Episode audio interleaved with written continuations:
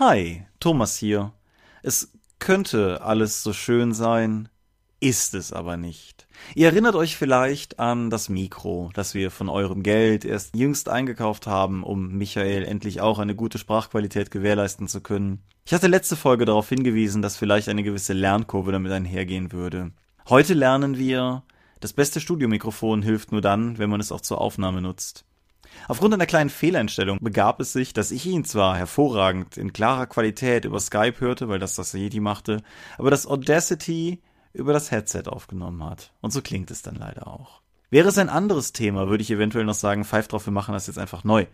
Aber die Spiel ist halt zugleich etwas, was meiner Meinung nach nur dann wirklich lohnt, wenn man es zeitnah abfrühstückt. Und deshalb haben wir uns entschieden, in den sauren Apfel zu beißen. Oder naja, gewissermaßen euch in den sauren Apfel beißen zu lassen und euch dieses Mal eine zu 50% technisch wirklich imperfekte Episode zu präsentieren, dafür aber zeitnah.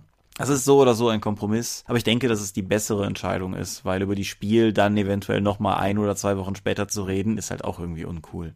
Ich entschuldige mich für die schlechte Qualität dieser Episode. Und ich gelobe einfach mal in unser beider Namen Besserung für folgende Episoden. Aber dieses Mal lässt es sich im Nachhinein halt einfach nicht ändern.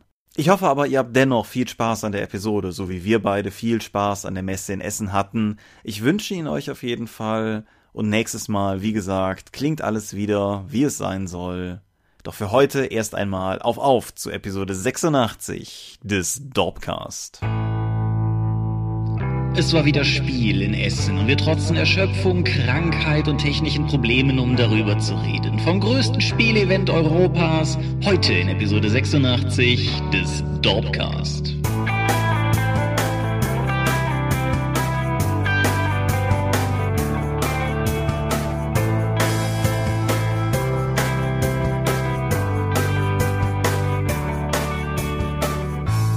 Hi und herzlich willkommen zu Episode 86 des Dorpcast. Einmal mehr sitzen wir hier, um über Dinge zu reden, die mit Rollenspielen und verwandten Dingen zu tun haben. Und wenn ich wir sage, dann meine ich zum einen dich. Michael Skorpio-Mingers, hallo. Und zum anderen mich, Thomas Michalski. Hi. Du klingst so, als hättest du dir die Kontkrätze geholt. Ja, ich habe von der Spielmesse nicht so viel mitgebracht. Das meiste davon befindet sich allerdings in meinem Körper, glaube ich. Husa. Damit verrät sich aber auch schon halb unser Thema. Worüber reden wir? Über die Spielmesse in Essen. Genau. Es ist mal wieder soweit. Einmal mehr ist ein Jahr vergangen, einmal mehr war die Spiel. Und anders als die letzten Jahre, ich glaube tatsächlich zum ersten Mal, seitdem wir den Dorpcast aufnehmen, war ich auch nochmal dort. Höchst offiziell, wenn, wenn, man denn so will. Weil, weil halt auch im, im grünen Gewand. Aber dazu kommen wir gleich.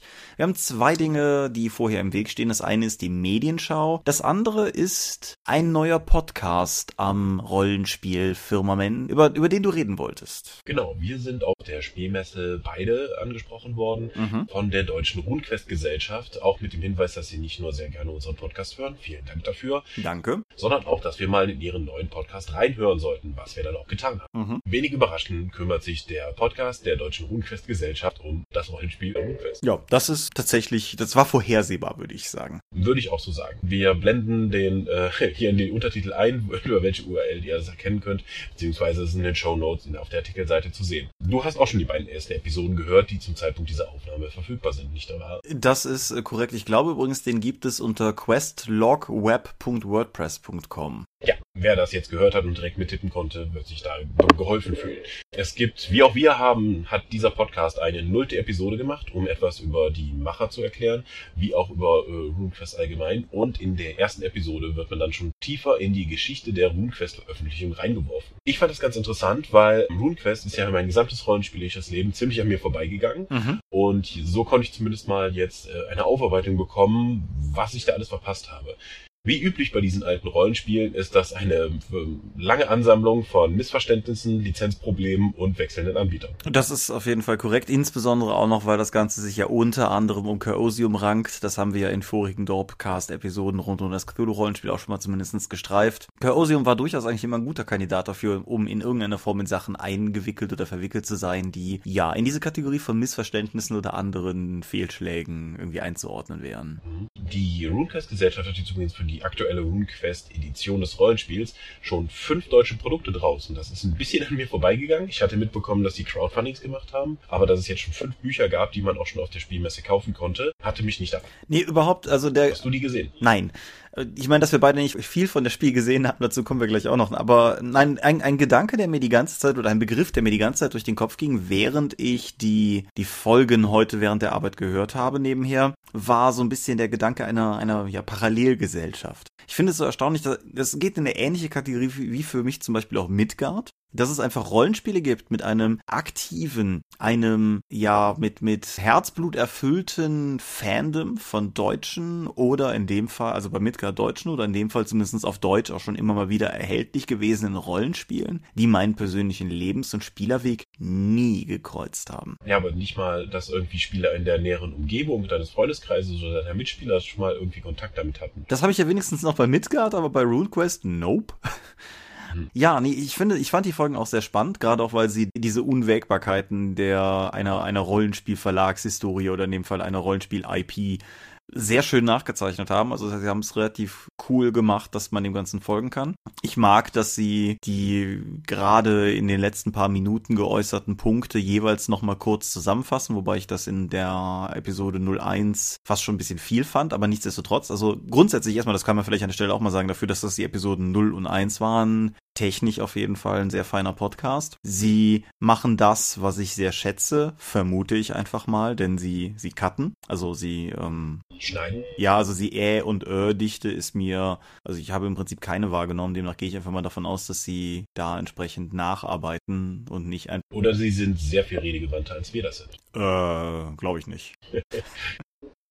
Nee, aber wie gesagt, hat, hat mir auf jeden Fall soweit ganz gut gefallen. Ich bin gespannt, wo es hingeht. Das ist dasselbe, was ich damals auch schon über den Fatecast gesagt habe, als wir den mal hier vorgestellt haben. Ich finde die Idee eines Monosystem-Podcasts immer gleichzeitig spannend und ein bisschen, ja, nicht bedrohlich, aber eben ist halt schon eine Ansage. Schafft man es tatsächlich, ein, ein Format, eine solche Reihe über ein einzelnes Spiel über eine lange Zeit interessant und aufrecht zu halten? Ich denke, es geht. Ich habe auch das Gefühl, dass hier in dem Fall bei Questlog, wie auch beim, beim Fatecast, Leute dabei sind, die das Potenzial haben, aber ich bin halt einfach gespannt, wie sie es füllen werden. Ja, ich habe die jetzt nur direkt von der Website geladen, als MP3 und dann auf dem vom Desktop aus gehört. Ich weiß gar nicht, ob die schon irgendwo über ein Abo oder äh, Reader oder ein RSS-Feed zu beziehen sind. Da es gibt einen RSS-Feed auf der Webseite, das weiß ich, weil ich gerade drauf gucke. Ich habe die tatsächlich auch, also ich habe es ähnlich gemacht wie du, ich habe es im Browser gehört, also ich habe es halt angeklickt und dann halt die MP3 im Chrome laufen lassen. Aber für den Fall, dass sie noch nicht in den gängigen Netzwerken sind, sei an dieser Stelle, sie hören uns ja auch, dann hören sie sie auch hier. Ich werde ihnen aber noch eine persönliche Nachricht. Wie auch immer, es ist äh, als Podcast, denke ich, essentiell wichtig, bei den gängigen Plattformen zumindest irgendwie erreichbar zu sein. Das ist halt unter anderem halt das, das große Apfelflaggschiff iTunes, aber eben auch so diese anderen gängigen Dinger, die ich als Apple-Nutzer nicht kenne.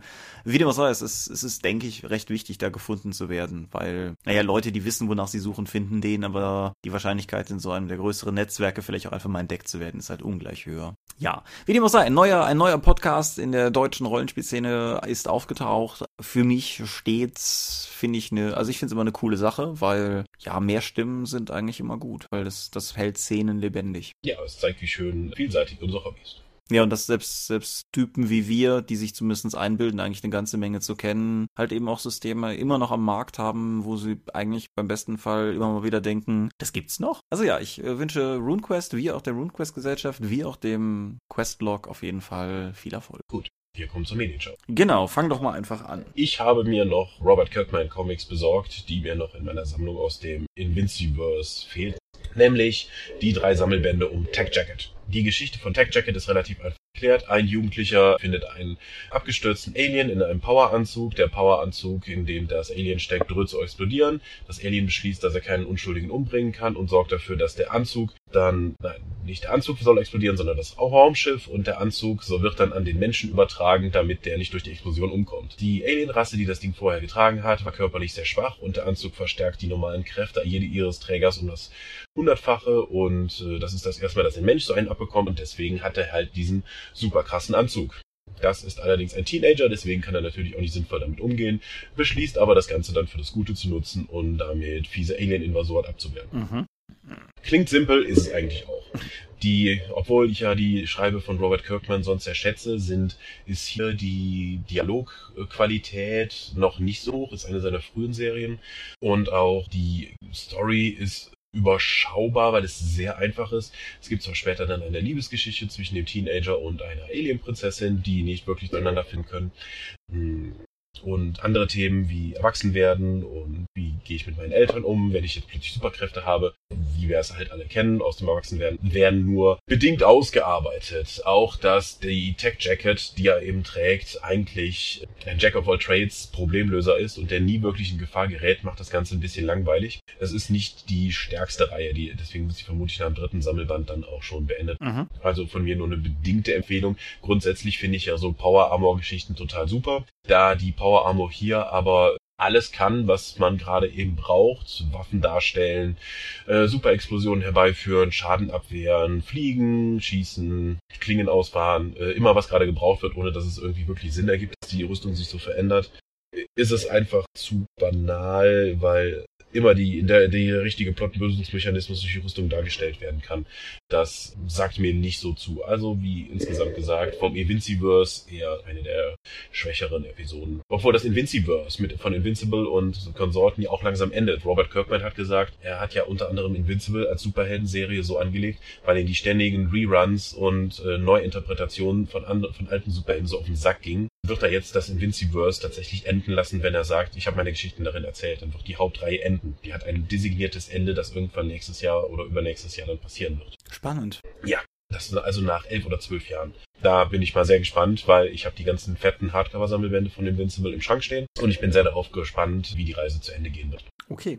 Ich habe etwas, was ich eindisclaimern muss. Aber fangen wir mal vorne an. Zunächst mal, Gamer ist natürlich ein Film aus dem Jahr 2009 mit Jared Butler und Michael C. Hall, aber um den soll es heute nicht gehen, denn Gamer ist auch eine damit völlig, also davon völlig losgelöste Anthologie aus deutschen Landen. Gamer wurde herausgegeben von André Skora, Armin Rösler und Frank Hebben und vereint einen ganzen Wurf von ja Kurzgeschichten, Autoren mit ihren Texten sowie Artwork, das die einzelnen Texte untereinander so ein bisschen auflockert.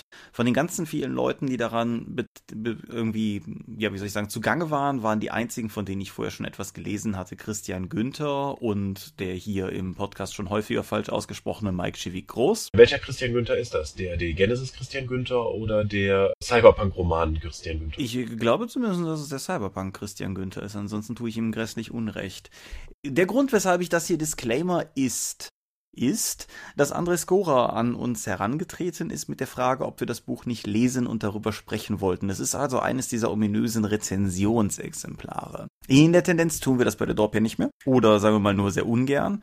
Und insofern liegt es mir hier nochmal am Herzen darauf hinzuweisen, dass ich das Ganze mehr als meine Meinung zu einem Buch verstehe und nicht als qualifizierte und genaue Rezension. Das habe ich ihm auch gesagt, genauso wie dass es ziemlich lange dauern könnte, bis ich es lese. So war es auch. Aber hier sind wir nun. Was ist dabei herausgekommen? Es ist ein Taschenbuch in so einem der, der gängigen Taschenbuchformate. Es bringt es auf 300 Seiten und es hat ein ansprechendes, wenn auch nicht gerade mich wegrockendes Artwork. Die Qualität der Texte ist im Schnitt gut. Es gibt eine kleine Handvoll Ausreißer nach oben. Und es gibt tatsächlich zwei Texte in dem Buch, die ich nicht zu Ende gelesen habe. Den einen weil er sehr maßgeblich in einer süddeutschen, ich glaube bajuwarischen, aber die Süddeutschen mögen mir da widersprechen. Ich bin da ja so als Rheinländer nicht so bewandert. Wie auch immer recht mundartig geschrieben ist, wo ich einfach beim Lesen ganz ehrlich sagen muss, dass ich irgendwann gedacht habe, ach komm, nee, nee. Und die andere ist super faszinierend. Eine, eine wundervolle, collagenartige Geschichte, die aber meiner Meinung nach in ihren kleinen Schlaglichtern, die ein Gesamtbild ergeben, so lang war, dass ich irgendwann gedacht habe, das wird mir einfach zu anstrengend, das Ganze zu verfolgen. Mhm. Die anderen Geschichten sind aber wiederum relativ gut. Was fast alle Geschichten in diesem Buch vereint, ist ein in irgendeiner Form dystopischer Einschlag. Also es geht um Leute in einer dystopischen Zukunft, die aus dem Daten- und Zockernetz ausgeschlossen werden und in einer Art Selbsthilfegruppe sich rehabilitieren sollen, dann aber ein Untergrundnetzwerk bilden. Es geht um Leute, die in irgendwelchen VR-Duellen um Geld zocken und dabei irgendwie sich große Schulden anheimsen. Es geht um eine Zukunft, in der das Internet offensichtlich verschwunden, verschollen, kaputt gegangen ist und in der ähnlich wie heute Schatzsucher und Archäologen Leute versuchen mit Geräten irgendwie alten Quellcode auszugraben in der Hoffnung doch noch irgendwas zu finden und einige von denen, die sich auf diese Suche machen, verschwinden dann plötzlich. Es sind Geschichten dieser Art, die das Buch großartig kennzeichnen. Da sind ziemlich gute dabei, es sind ein paar wirklich schöne Ideen, ein paar wirklich schöne Konzepte, schöne Charaktere, schöne Erzählweisen in dem Buch. Ich weiß natürlich auch nicht, wie die Prämisse der Ausschreibung war oder wie, wie auch immer die Autoren für dieses Buch gesammelt wurden. Aber ich fand es fast ein bisschen schade, dass es so dystopisch ist. Weil, ich weiß nicht, ist, ist das das Erste, was dir in den Kopf kommt, wenn du an Zocken und Zukunftsvisionen denkst? Muss das dystopisch werden? Vielleicht ist das, wird das dann als kritische Auseinandersetzung mit dem Spielen gewertet, anstatt einfach nur, dass es als Unterhaltung dient? Wäre das, wäre, wäre es, wenn es nicht dystopisch wäre und nicht kritisch hinterfragt, dann nicht einfach zu banal?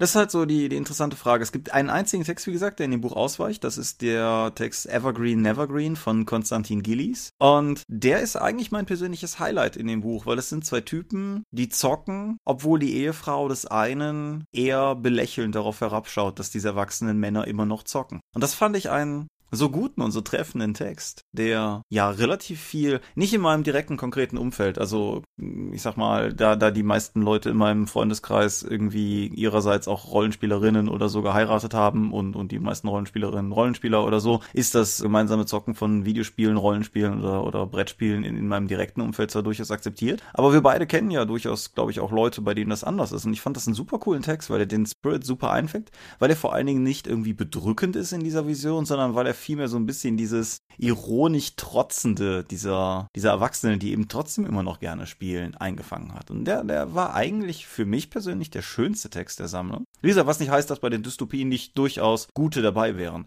Ich würde das Buch alles in allem durchaus empfehlen für Leute, wie sage ich das denn jetzt am besten, die so den klassischen Stil der letzten Jahre, den deutsche Fantastik-Kurzgeschichtensammlungen halt so haben. Es ist, es sind relativ kurz in sich geschlossene Texte. Sie sind deutlich, also sie entsprechen viel mehr einer deutschen Kurzgeschichte als jetzt zum Beispiel dem, was Amerikaner unter Short Story verstehen. Das können ja bei denen auch schon mal halbe Romane werden oder so. Das ist es hier nicht. Sie sind mit den beiden Ausnahmen, oder vielleicht auch noch mit einer der beiden genannten Ausnahmen sehr, sehr angenehm geschrieben. Die eine ist halt nur sehr anspruchsvoll und ich bin dazu mittlerweile ja übergegangen, weitestgehend im Feierabend zu lesen, wie auch immer. Klingt jetzt, klingt jetzt fauler, als es sein soll.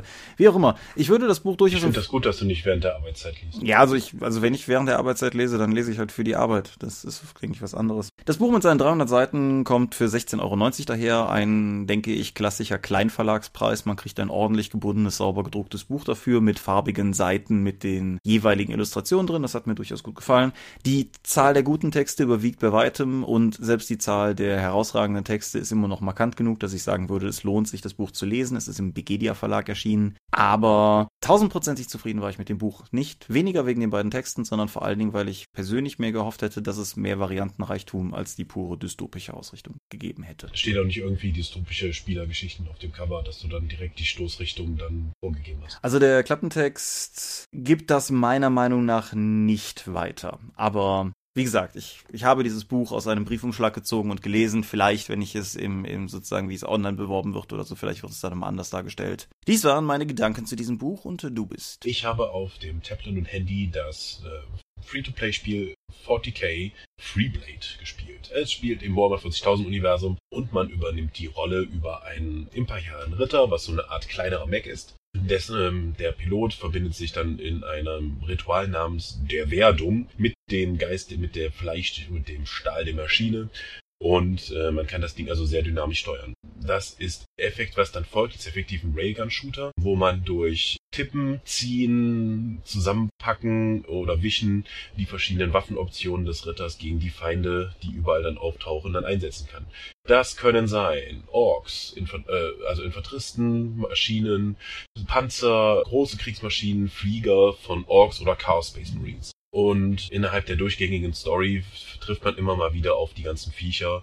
Man äh, kann entweder der Story folgen und auch um weitere Story-Missionen freizuschalten, kann man dann entweder echtes Geld draufwerfen oder auch Orden sammeln, also Missionen neu spielen, um dann eben Missionsbelohnungen zu bekommen. Patrouillen, äh, diese generische Patrouillen ablaufen, um wieder Marken zu sammeln, um dann eben weiterzukommen. Während man Gegner umhaut, äh, kriegt man am Ende dann neben Erz, um äh, Waffen schmieden zu können, neue Ausrüstungsgegenstände, neue äh, Insignien werden freigeschaltet, all den ganzen Kram, den man eben kennt. Es ist ein Handyspiel. Das heißt aber nicht, dass das A banal wäre oder B simple Bedienung hätte, weil relativ schnell wird das Spiel ziemlich fordernd, wenn du dann gleichzeitig von drei Fliegern behagt wirst, dich Bomben auf dich schmeißen, die du versuchen musst, mit äh, gehaltenem Finger auf dem Display dann äh, die Bomben abzuwehren. Dabei beschießen dich unten Infanteristen, die du eigentlich mit der Kampfkanone mit einer Explosion wegmachen könntest. Dafür musst du die äh, Daumen und Zeigefinger über denen dann auseinanderschieben. Und dabei bewegt sich manchmal auch noch der Bildschirm, während du weiterläufst. Das ist insgesamt also ein sehr forderndes Spiel. Es ist nicht banal, da weiterzukommen. Am Anfang hat das Spiel ein bisschen das Problem, dass es in den ersten paar Tagen ziemlich auf die Bremse tritt, was die Spielentwicklung angeht, weil du auch, sobald du jedes Mal Beschädigungen bekommst, geht ein prozentualer Leistungswert deines Ritters runter. Was effektiv heißt, ab 70 Prozent machst du weniger Schaden und hältst weniger insgesamt aus. Mhm. Was heißt, du spielst nicht weiter, bis sich das nicht wieder selbstständig regeneriert hat über eine gewisse Zeit oder dass du eben echt Geld eingesetzt hast, um dich direkt wieder komplett zu regenerieren zwischen den Missionen. Oh, okay. Das ist nur am Anfang, danach geht das, dann kann habe ich jeden Tag dann, du hast natürlich auch die täglichen Aufgaben, die du dann erledigen kannst, töte 1000 Orks mit dem Melter, hahaha, ähm, sowas. Ähm, ich kann das Spiel wirklich, wirklich gut empfehlen. Ich hätte es auch schon sehr viel weiter gespielt. Das Problem ist nur, ich hatte Level 30 bereits erreicht, das ist schon relativ weit und dann hat sich mein Account verabschiedet in dem Spiel. Ich hatte eigentlich gedacht, dass das in der Cloud gespeichert wird. Allerdings war in der Cloud nur Level 13 vorhanden. Und dann nochmal so den Spielerfolg von drei Wochen so in etwa nochmal mir erarbeiten zu müssen, habe ich mir gedacht, mm, nö. Und habe das Spiel seitdem liegen lassen. Okay. Weil die Missionen in der Story nochmal durchzuspielen oder das Gegrinde mit den Patrouillen, die Ausrüstung nochmal zusammenzuholen, war mir dann einfach zu doof. Gut, das Auch wenn es an sich ein sehr schönes Spiel ist. Das sehe ich beides ein, ja. Kann man kostenlos runterladen, sollte man sich auf jeden Fall mal anschauen. Ich finde das sehr empfehlenswert. Okay. Ich habe einen Comic gelesen und möchte ihn gewissermaßen exemplarisch vorstellen, um auch noch etwas auf etwas anderes hinzuweisen. Weil zwei Dinge sind der personifizierte Satan, nämlich Panini und du. es begab sich, dass äh, mein geschätzter Podcast Dorp und Ulysses-Kollege, der Herr Mingers, mich darauf hinwies, dass Panini jetzt ein Abo für Star Wars Comics im Hardcover anbietet. Und ich, der seelenstarke, resolute und gefestigte Mensch, der ich bin, musste das relativ schnell abonnieren. Es sind mittlerweile vier Bände raus. Die Bände drei und vier habe ich noch nicht näher angeguckt. Die habe ich vor jetzt am Sonntag nur aus dem Briefkasten gezogen, als ich von der Messe heimkam. Aber die ersten beiden habe ich bereits gelesen und der, über den ich jetzt heute mehr sagen möchte, auch wenn es dann wahrscheinlich schnell geht, ist Episode 4 eine neue Hoffnung. Die Comic-Adaption des Films. Und diese Comic-Adaption finde ich insofern spannend, als dass sie aus einer Zeit kommt, die für mich einen ganz besonderen Reiz im ganzen Star Wars Umfeld, auch bei den nicht kanonischen Texten, hat, denn sie ist aus dieser Zeit vor das Imperium schlägt zurück, bevor der damalige Kanon überhaupt eine Chance hatte, zu beginnen, sich zu bilden. Das ist dieselbe Zeit, aus der diese ominösen Hörspiel-Lesebücher kommen, über die ich vor einem Jahr oder so im Dorpcast schon mal geredet habe. Das ist dieselbe Zeit, aus der Skywalkers Rückkehr kommt, der etwas obskure Roman, auf dem, in dem Luke und Leia sich Darth Vader auf einem eigenartigen Planeten gegenüber sehen. Und es ist auch die Zeit, aus der halt diese Comic-Adaption hier stammt. Und das ist insofern spannend, als dass in dieser Comic-Adaption Dinge drin sind, die im Film nicht drin sind. Das ist nicht unüblich. Ich weiß nicht, ob du mit generell Comics zum Film vertraut bist, irgendwie in irgendeiner Form. Äh, wenig. Ich habe das als erstes Mal damals als Kind kennengelernt bei dem Comic zu Jurassic Park, den ich gelesen habe, bevor ich im Film war. Und wo ich dann im Film ganz irritiert war, dass ein paar Dinge fehlten. Und das hängt damit zusammen, dass die Comics häufig, genauso wie die Romane zum Film, häufig auf den Drehbüchern basieren und parallel zum Film entstehen. Und deshalb halt Schnitte, die der Film im Laufe der Produktion macht, nicht immer den Weg in den Comic finden. So ist es, dass es hier im Comic diese Szene gibt, die es bis heute nicht in Episode 4 reingeschafft hat, in der Luke von Tatooine aus die Raumschlacht zu Beginn des Films mit seinem Superfernrohr, Fernglasgerät beobachtet. Es ist ja auch immer noch nicht im Film die Szene drin, wie Luke auf dem Planeten nochmal auf Bix trifft, bevor dieser halt wieder sich auf den Weg macht und die beiden sich dann, was dann obskurerweise im Film ja mittlerweile drin ist, sich auf Yavin treffen, sich begrüßen, als wenn der Zuschauer voraussetzen müsste, dass er wüsste, wer dieser Typ ist, der Luke da gerade überschwänglich begrüßt und dann fliegen sie los in den Todesstern sprengen. Das ist im Comic drin. Was ich aber am spannendsten finde, ist, dass die Szene mit Jabba drin ist, die ja in der Special Edition auch wieder reingeschnitten wurde, wenn Han zurück zum Falken kommt und Jabba eben da draußen rumläuft und verlangt, dass Solo rauskommt und sie dann halt darüber reden und er ein letztes Mal einen Aufschub bekommt und dergleichen mehr. Das ist aber zu einer Zeit entstanden, als Jabba noch gar nicht aussah wie diese große Weltraumschnecke. Sondern? Es ist so eine Art humanoides Alien, wie viele andere auch. Das hat mich als, auch als Kind, Jugendlicher, wie auch immer schon beim Lesen des Romans zum Film irgendwie irritiert, weil ich wusste ja, wie Jabba aussehen sollte. Ich war natürlich total fasziniert davon, dass es da eine Szene auch im Roman gab, die im Film so nicht drin war, aber ich wusste ja aus Episode 6, wie Jabba aussieht. Und wenn dann im Roman von Jabbas stämmigen Beinen die Rede ist, dann fragst du dich halt auch schon, was, was geht. Ja, und das ist hier halt auch der Fall. Und last but not least, das, was ich daran insgesamt so spannend finde, ist, weil es ja die Adaption des immer noch Kanon seienden Films ist, ist das der einzige der bisher verschiedenen vier Comics aus der Reihe, der nicht das Legends-Banner trägt. Das heißt, streng genommen ist das, was hier liegt, streng genommen ist das ein Kanon-Artikel. Aber. Und das ist sehr obskur, weil. Genau. Und ich nehme an, viele unserer Hörer haben mittlerweile geistig schon abgeschaltet, aber für, für mich Star Wars Nerd ist das ein super spannendes Artefakt einfach. Davon abgesehen, da hatte ich dir ja, glaube ich, auch Fotos von geschickt, dass die ganze im Film etwas, etwas subtiler als im Comic rüberkommende Rumknutscherei zwischen Luke und Leia irgendwie echt creepy ist, wenn man aber der arme Comic-Autor und der arme Comiczeichner wussten damals ja auch noch nicht, was geht. Wie gesagt, Kanon. Ja, ach, ich meine, das ist ja im Film durchaus auch drin. Und was ich, was ich auch neulich nochmal zu dir sagte, wenn ich Episode 6 nochmal gucke und dann gibt es dann diese Szene, wo Luke Leia die Verwandtschaft erklärt und Leia sagt, ja, irgendwie habe ich es immer gewusst. Echt jetzt? Hast du?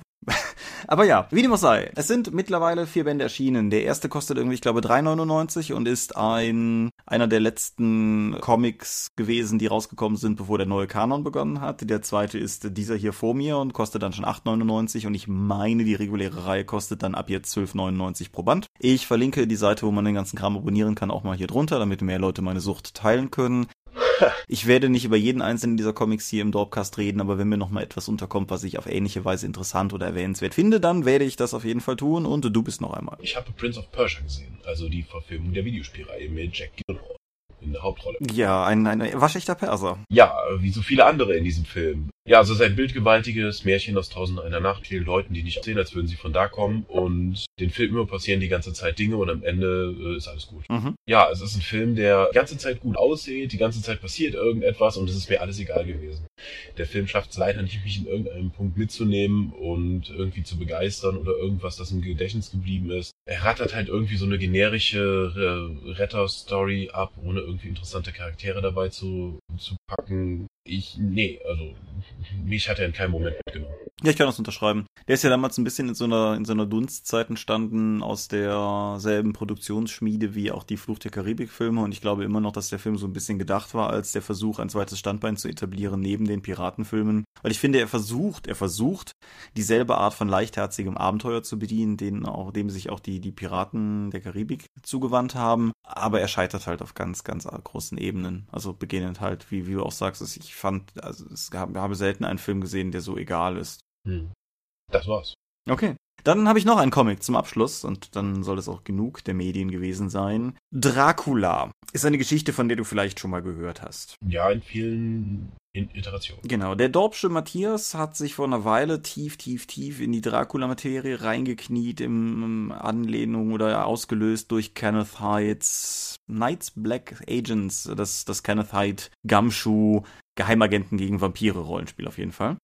Und irgendwann war ich neulich bei ihm, um über Dorp-Planungsdinge, Kram zu sprechen. Und er hatte da diesen riesigen Stapel von Vampirliteratur auf dem Tisch liegen und wir sprachen so darüber. Und dann drückte er mir einen Comic in die Hand und es war Liebe auf den ersten Blick oder so. Pascal Croquis oder Croquis, da bin ich mir unsicher, ist ein Franzose und hat Dracula adaptiert. Im Original in zwei Bänden. Die deutsche Ausgabe seinerzeit bei EHPA erschienen hat beide in einem Hardcover vereint. Das Hardcover ist ein albumformatiger Comic, also dieses etwas übergroße Format, das man zum Beispiel von den alten klassischen Asterix-Comics oder so halt auch kennt, nur im Hardcover. Und der erste Grund, weshalb dieser Comic mich sofort hatte, ist der Zeichenstil, weil es ist der einfach der schönste Comic, den ich seit langer Zeit gesehen habe. Ich werde da Links zu irgendwelchen Bildern, wenn ich online legal was finde, unter die Folge setzen, damit Leute wissen, was ich meine. Ich kann das ganz schwer beschreiben, aber jedes einzelne Panel in diesem Comic rausgescannt, auf Leinwand gedruckt und an die Wand gehängt, würde, glaube ich, bei niemandem Fragen wecken, warum dieses Bild an der Wand hängt. Mhm. Jedes einzelne Bild ist mit so viel Liebe zum Detail gezeichnet worden, in einem Stil, den ich in dieser Form sonst von Comics her im Grunde nicht kenne. Er ist unglaublich künstlerisch, das muss man dazu sagen. Beispielsweise dahingehend, dass er die komplette Architektur in Draculas Schloss mit benutzt, um die Stimmung und die Atmosphäre einzufangen und die Geschichte zu erzählen, aber nicht unbedingt realistisch vorgeht. Das bedeutet, von Panel zu Panel kann sich das Dekor eines Raums durchaus mal unterscheiden auf die Art und Weise, wie die Stimmung im Raum vielleicht gerade gekippt ist. Das zeigt sich vor allen Dingen in endlos vielen Gargülen, Wasserspeiern, Statuen und so weiter, deren Gesichter teilweise zum Ausdruck bringen, was in der Szene gerade passiert und hier als, als Substitut für die handelnden Charaktere agieren. Denn es gibt auch viele, viele Passagen in dem Comic, wo die Leute, die agieren, nur klein oder vielleicht gar nicht zu sehen sind, dass du einfach nur wunderschön gestaltete Räume, Landschaften, Burgruinen in irgendeiner Form siehst und dazu halt den erzählenden Text hast. Auch abhängig davon, wer erzählt. Der Comic behält die Erzählweise des Romans bei, dass er aus verschiedenen Quellen erzählt ist und abhängig davon, wer der jeweilige Erzähler ist, ist der, ist nicht der Zeichenstil großartig anders, aber die Art und Weise, was die Bilder zeigen, variiert. Insbesondere bei Van Helsing, der sehr, sehr sachlich und dokumentativ an die Sache rangeht, gibt es ganze Passagen in dem Comic, wo du gar keine handelnden Personen mehr siehst, sondern im Prinzip nur den Bericht und die Landschaften hast. Es wird auch dadurch besonders, dass er also Kroki hat die, die Locations, wo er es spielen lässt, die rumänischen Burgen, die er für seine Geschichte ausgewählt hat, um Draculas Schloss zu sein, hat er wirklich besucht. Und er zeichnet sie im Comic weitestgehend als die Ruinen, die sie heute sind, in einer bewussten Entscheidung nicht zu versuchen, das alte Gebäude mit den Zeichnungen wieder lebendig zu machen, sondern vielmehr mit dem Kontrast zu spielen, dass halt offensichtlich alle diese Leute in halb verfallenen Gemäuern wohnen, aber ohne es jemals zu hinterfragen. Dabei ist nur die zweite Hälfte des ganzen Bandes die eigentliche Dracula Erzählung. Die erste Hälfte des Bandes oder der erste französische Band ist vielmehr eine Art Vorgeschichte rund um Vlad Tepes, aber auch mit so gewissen Anlehnungen an Carmilla zum Beispiel als weitere große Vampirgeschichte. Und es ist nicht wirklich so, als wenn die beiden sich die Klinke in die Hand geben würden, aber wenn man beide gelesen hat, hat das Ganze schon durchaus eine, eine gesamte zusammenfassende Rahmenhandlung gebündelt. Und um das Ganze zu besiegeln, gibt es in dem violett-schwarz eingebundenen Band mit den goldenen Dracula-Lettern auf dem Cover, gibt es hinten noch ein kleines Making-of mit dem, mit dem Autor. Daher weiß ich auch zum Beispiel, dass er die Burgen tatsächlich besichtigt hat mit Konzeptskizzen und ähnlichem drum und dran, so dass ich rundum sagen muss, es ist tatsächlich eines der, der faszinierendsten Stücke, wenn auch der ungewöhnlichsten Stücke Comic, das ich in den, in den letzten Jahren gelesen habe und kriegt im Grunde meine absolute Empfehlung. Wer des Französischen mächtig ist, sollte eventuell den Schritt in die Richtung wagen, weil es wird dann deutlich billiger. Es gab bei Amazon noch eine gebrauchte Ausgabe zu einem günstigen Preis, die habe jetzt ich. Und die, die, die ich jetzt zuletzt bei Amazon gesehen habe, gehen halt zumindest jetzt noch nicht unverschämt hoch. Wir reden hier nicht äh, in, in vergriffene DSA-Bücherdimensionen von teuer, aber es ist halt schon, sagen wir mal, kein Schnäppchen mehr, was man irgendwie mitnehmen könnte oder so. Okay. Ja. Klingt ein bisschen verkopft. Oh ja. Oh ja. My kind of literature. Ja, natürlich. So, Spielmesse. Spielmesse, genau. Wir waren arbeiten. ja, das ist äh, eine akkurate Beschreibung, ja. Ja, das war deine erste Spielmesse, auf der du gearbeitet hast. Und wie war's? Ach, mir tut immer noch alles weh. Ja, ne? Habe ich dir doch vorher gesagt. Nein, also das, das, ist jetzt auch keine, keine Metapher, mir tut wirklich irgendwie. Also meine Schultern sind verspannt vom Schleppen der Tasche, meine Füße sind verspannt vom vier Tage in denselben Schuhen stehend und meine Oberschenkel sind sehr, sehr ungehalten darüber, dass ich vier Tage am Stück mehr oder weniger nur gestanden habe. Also. Ich dachte ja eigentlich, dass ich dir im Vorfeld auch erklärt hätte, dass es am besten ist, so zwei Paar Schuhe mitzunehmen und jeden zweiten Tag zu wechseln. Ja, und so Kleinigkeiten, weil nach meiner ersten Messe vor fünf Jahren, bei der ich vier Jahren, äh, es ist jetzt die fünfte Messe gewesen, wo ich glaube ich für die Lustes unterwegs war. Und äh, da konnte ich auch praktisch nicht mehr laufen. Also abends am ersten Tag da überhaupt noch wieder zum Hotel zurück zu wanken. Jeder Schritt war eine Qual, weil da hatten wir damals noch nicht mal den schwarz-grünen Gummiboden, den wir jetzt haben, mhm. also diese Kinderspielmatten, sondern einfach nur noch grünen Teppich. Und äh, da einfach paar Tage drauf zu stehen, war nicht cool. Nee, also ich muss auch sagen, also der, der erste Tag ging noch. Es war tatsächlich auch so, wer, wer mich kennt, weiß, dass ich zwar eine relativ hohe Toleranz, was viele Leute betrifft, habe, aber dass ich manchmal einfach so Momente habe, wo ich einfach mal einen Moment Ruhe brauche, weshalb ich nach dem Donnerstag, äh, dass ich das sowieso in alle möglichen Richtungen verteilt hatte und es kein großes gemeinsames, wir Kollegen machen dies und das Happening gab, bin ich von der Messe zu Fuß zum Hotel gegangen. Einfach weil ich diese halbe Stunde Ruhe haben wollte. Und das ging noch. Wenn ich mir vorstelle, dass ich das am Sonntag hätte tun müssen, ich, ich, ich wäre da niemals angekommen. Ja. Du warst ja jetzt fröhliches Standäffchen vier Tage lang. Ja. Du hast also Sachen verkauft und Leute beraten. Ich habe vier Tage lang weitestgehend im Besprechungsraum bei uns verbracht oder an einem Stand unserer Partner oder möglichen Partner, habe mir Prototypen angeschaut, habe mit Lizenzpartnern geredet, habe neue Deals eingefädelt, habe neue Breit, habe neue Brettspiele dazu geholt oder mir auch Rollenspielvorschläge angehört. Von der Messe habe ich da aber nicht viel gesehen. Ja, ich habe von der eigentlichen Messe auch nur so, so obskure Schlaglichter gesehen. Ich habe an mehreren Tagen auch zu Leuten gesagt, also wenn, wenn sie halt irgendwie meinten, so kannst du mir sagen, wo, was weiß ich, Uhrwerk ist. Also was ich effektiv am meisten gesehen habe, war im Prinzip die Ecke, wo die DSA-Bücher stehen, der Toilettentrakt und der Grillwurststand außen im Innenhof. Ich habe keinen einzigen Grillwurst oder sonstiges an dem Stand geholt. Ich hatte keine Zeit rauszugehen. Jetzt, jetzt, ich hätte dir eine mitbringen können, aber du sagst ja nichts. Ja, ich, das hängt damit zusammen, dass ich im Besprechungsraum sitze. Ja, das ist tatsächlich wahr. Was ich vielleicht zunächst mal sagen möchte, ist, dass mir in dem Maße, wie ich halt mit Leuten zu tun hatte, also primär bei uns am Stand, aber dennoch, dass ich es eine sehr angenehme, weil sehr positive Messe fand. Also von der ganzen Grundstimmung her. Ich habe mit sehr vielen Leuten sehr engagierte Gespräche geführt, auch durchaus halt mit, sagen wir mal, Leuten, die an den Stand gekommen sind und noch nicht zu den DSA 5 Bekehrten gehören. Aber da war im Prinzip, waren höchstens ein oder zwei dabei, die mit so einer Anti-Haltung rangekommen sind. Und selbst die anderen Kritischen sind an den Stand gekommen mit so einer Grundtendenz von, ja gut, dann erklär mir mal, warum ihr jetzt eine neue Edition gemacht habt. Mhm. Und das ist was, womit ich arbeiten kann. Das war halt cool. Dann, dann konnte man sich halt drüber unterhalten und es ist jetzt nicht jeder vom Stand weggegangen und hat das Licht gesehen oder so.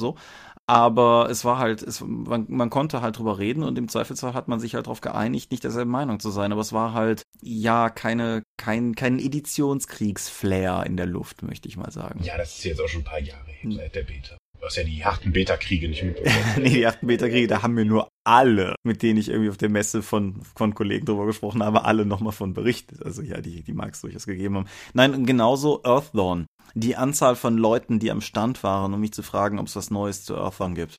Die Leute, die zum Stand gekommen sind, um uns einfach nur zu sagen, wie cool sie es finden, dass es wieder ein deutsches Earthbound gibt und dass da jemand hintersteht. Und ja, einfach die, die Anzahl von, von positivem Feedback zu diesem Spiel, das uns ja nun auch beiden eine Menge bedeutet, hat mich halt auch wirklich, wirklich gefreut. Weil dafür machen wir es doch eigentlich, damit wir alle Spaß an dem Kram haben können. Und ja, ich hatte auch, das ist leider letztes Jahr nicht so weit gegangen, wie ich das mir vorgestellt hätte, wie Ostern weiterentwickelt entwickelt wird.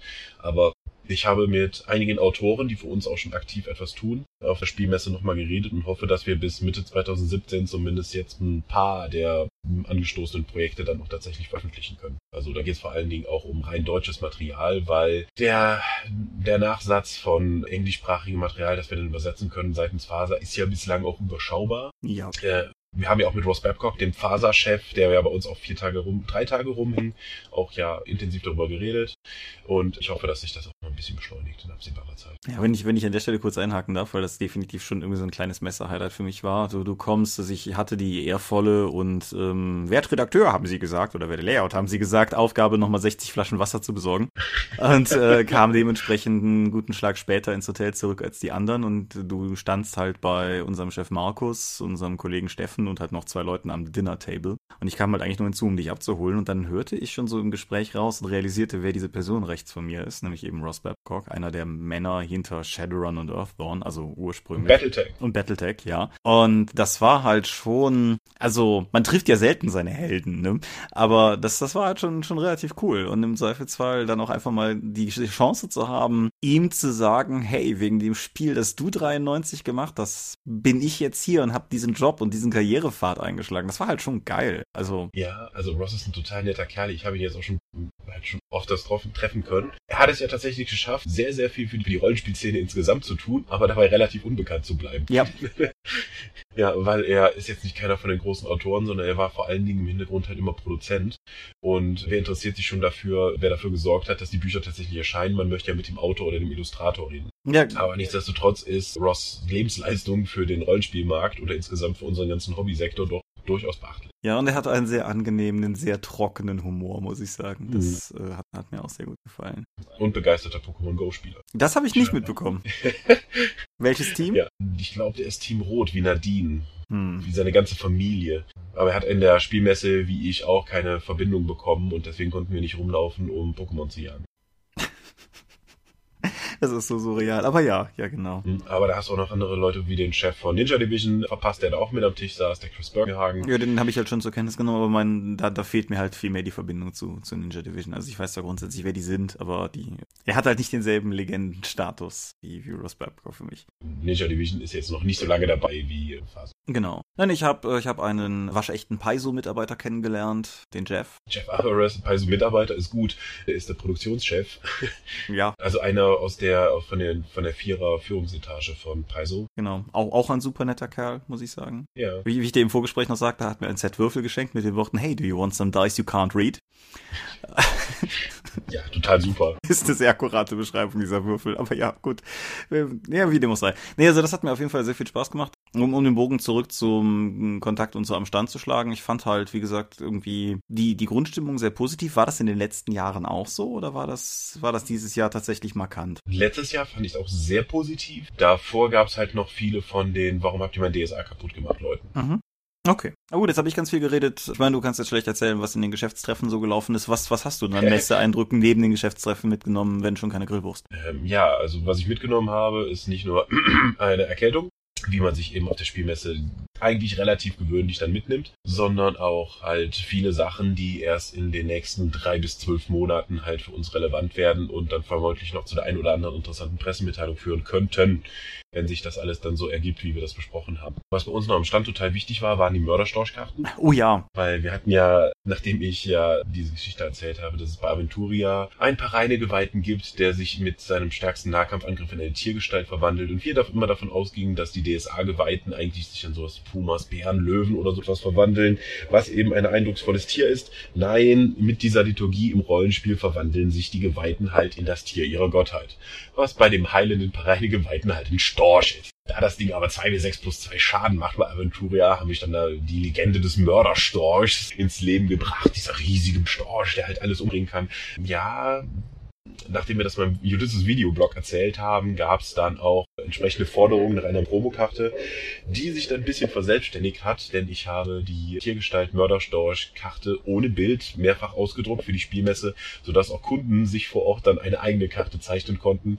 Die sind heute, als wir das aufnehmen, dann auch bei Facebook als eigenes Album gepostet worden und die Zeichnung, die die meisten Likes bekommt, wird dann Nadine als Vorlage für die endgültige Promokarte dienen. Und da sind echt knaller Sachen dabei. Auf jeden Fall, wenn du sagst, du hast ein paar ausgedruckt, das Album auf der Facebook-Seite von Das Schwarze Auge hat 60 Fotos. Ne? Also es ist schon. Ja, also ich bin ja vorher auch noch durchs Büro gegangen und habe mir von jedem Ulysses, von den Ulysses-Mitarbeitern, die ich erreichen konnte, halt auch noch die Illustrationen machen lassen und den Leuten auch die Angst zu nehmen, so, ah, ich kann aber gar nicht zeichnen. Ja, das macht nichts. Guck mal, das haben die anderen gezeichnet. ja, ja, ich, äh, es, es gibt keine von mir. Ich hatte mir eigentlich fest vorgenommen, auf der Messe auch noch eine zu zeichnen, aber dann musste ich irgendwie arbeiten. Und ja, nee, aber es sind, es sind sehr coole dabei. Und das, das Coole an der Facebook-Galerie ist auch noch, dass jede einzelne Karte eine kurze Beschreibung bekommen hat, die das Ganze, finde ich, nochmal, noch mal geiler macht einfach. Ja, Storch mit Minigun, der ergebnisorientierte Storch. Ja, das bist du. das ist aber nicht meine Ilo, aber ich fand das sehr gut. Insgesamt hat mich der Erfolg von Aventuria bei unserem Stand sehr gefreut, Mhm. weil Samstagabend waren, glaube ich, alle Aventuria Grundsets und die Erweiterung Schiff der verlorenen Seelen weg, die erst ja im November in den regulären Verkauf geht. Hatten wir eine 100 dabei. Ich kann dir nicht genau sagen, wann das Schiff weg war, aber das ist auf jeden Fall ziemlich gut durchgegangen, ja. Ja, Aventuria haben wir dann später bei unserem Partner in Heidelberg dann noch nachgeholt, damit überhaupt was von unserem Hauptspiel dann am Stand ist. Und das war, ihr habt viel davon verkauft, deswegen gehe ich, gehe ich mal davon aus, dass da durchaus viel Begeisterung dabei war. Es, es kamen auch relativ viele Leute und fragten sehr aktiv danach, weil offensichtlich der große Stapel Spiele mitten im Gang nicht groß genug war, um, um ihnen von selbst ins Auge zu fallen.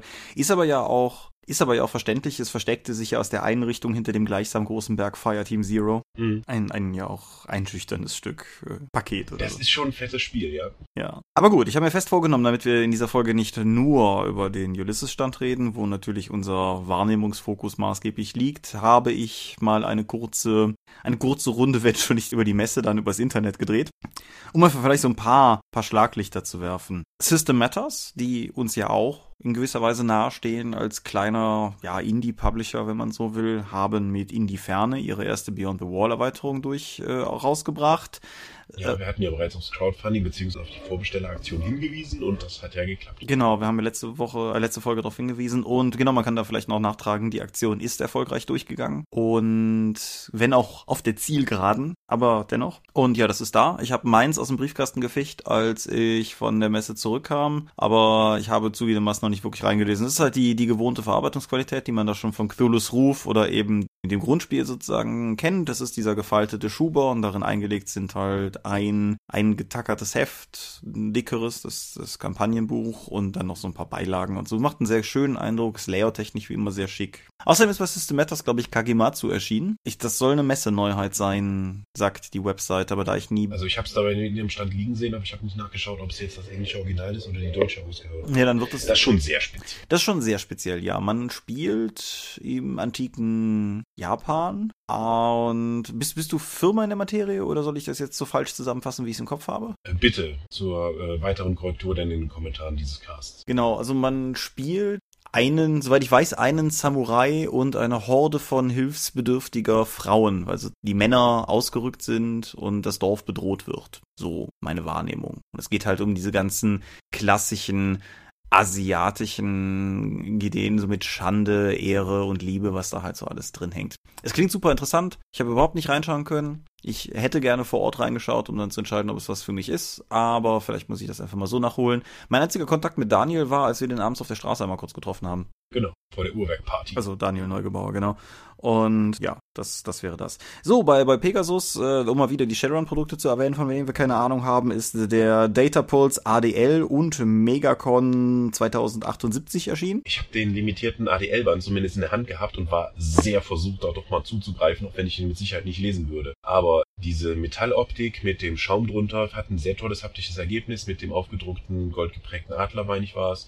Äh, sah toll aus. Und wieder zum völlig absurden Preis. Ja gut, wie, wie, wie alles da am Stand, das gilt nämlich auch für die Cthulhu-Sachen, die sie am Stand hatten. Da sind zwei Neuheiten zu nennen, glaube ich, vielleicht auch drei, aber ich meine, es sind zwei, nämlich einmal der Prag-Quellenband. Prag, die goldene Stadt, ist ja schon lange in der Mache gewesen und der Softcover Abenteuersammelband 30 zum 30-jährigen Jubiläum des äh, Cthulhu-Rollenspiels in Deutschland. Und da bin ich ein bisschen, in, ähm, das ist ein bisschen schwierig, dass, wenn ich da jetzt was zu sage, weil ich habe an beiden Bänden mitgearbeitet. Ich war ein bisschen irritiert, als ich das, es gibt auch wieder dieses äh, Reisejournal, also dieses, diesen Softcover-Ergänzungsband für eigene Notizen und so weiter zum Prag-Band für Spiele. Und ich war ein bisschen irritiert, dass ich da auch ein Belegexemplar von bekommen habe, aber dann erinnerte ich mich, ja, es ist, ist jetzt mittlerweile weit über ein Jahr her, aber ich hatte auch Hintergrundartikel, Kram zu Prag selber geschrieben, nicht nur ein Abenteuer für den Band und das ist halt auch in dem Softcover drin, dementsprechend habe ich da auch einen Beleg bekommen. Sehen schick aus. Was ich an der Stelle vielleicht noch sagen könnte, ich werde das mal bei mir im Blog weiter auswälzen, falls jemand mein Abenteuer in dem Band 30 liest, ein Foto von 30 Sternen ist, glaube ich, der endgültige Titel.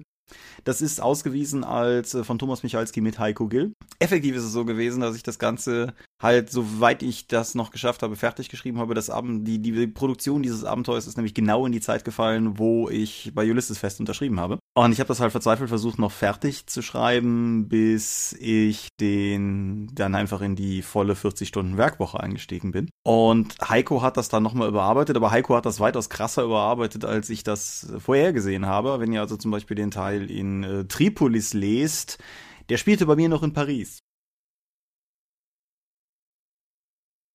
Genau, also ich bin tatsächlich ganz ehrlich selber gespannt. Ich nehme einfach an, dass Heiko eine gute Arbeit gemacht hat. Da habe ich eigentlich keine Sorgen. Aber ich bin trotzdem einfach ganz gespannt, was aus dem Abenteuer geworden ist. Das war halt auch so ein bisschen unsere Vereinbarung. So, ich, ich dampe ihm die Abenteuerfassung hin, so wie ich die durchaus auch für druckbar und fertig und gut halte. Aber er hat dann halt freie Hand damit zu tun, was er will, weil ich bin halt dann einfach zeitlich raus.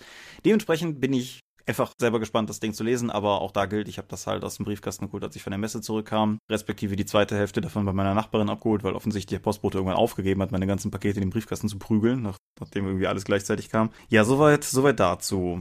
Bei der Redaktion Fantastik ist die fünfte Edition vom Private Eye Grundregelwerk erschienen. Das ist, ein das ist die fünfte Edition, das ist jetzt nur ein überarbeiteter Nachdruck der letzten. Ja, es ist so ein bisschen wie bei Cthulhu, ne? ändert sich ja eh nichts. Nee, also äh, die, offi die, offizielle Bezeichnung ist fünfte Auflage. Genauer weiß ich es auch nicht. Hm. Also der Unterschied zwischen der vorherigen, dann vierten Auflage und dem der zweiten, die ich glaube ich habe, was so ein getackertes, gelb eingebundenes, fast noch Schreibmaschinen geschriebenes Kopierpamphlet war, war halt gewaltig eindeutig. Ich kann halt nicht sagen, wie groß der Unterschied hier ist, weil ich nicht reingeschaut habe. Und ein neues Abenteuer, oder? Außerdem ist Liebe, Geld und andere Intrigen erschienen von unserem beider, unser beider Freund Ralf Sandfuchs. Ein Abenteuer, Ja. das ich bis eben auch noch in der Wohnung hatte, aber dann meiner Spielleiterin in die Hand gedrückt habe. Da war ich nur der Bote und habe natürlich tunlichst davon gelassen, hineinzuschauen. Löblich. Genau. Ja, und RuneQuest Gesellschaft hatte äh, inzwischen fünf deutsche RuneQuest Produkte, haben wir eben schon erwähnt. Mhm. Die waren ja auch mit Ort. Beim Manticore Verlag habe ich nicht so einen genauen Überblick, was da alles neu war. Was ich aber sagen kann, ich habe hier vor einer Weile mal die Black Company so abgefeiert als eine meiner wenigen Empfehlungen, was Military Fantasy Romane betrifft. Da ist der zweite Band jetzt auf Deutsch raus und Nick meinte zu mir, dass auf jeden Fall der dritte Band der ersten Trilogie auch noch kommt und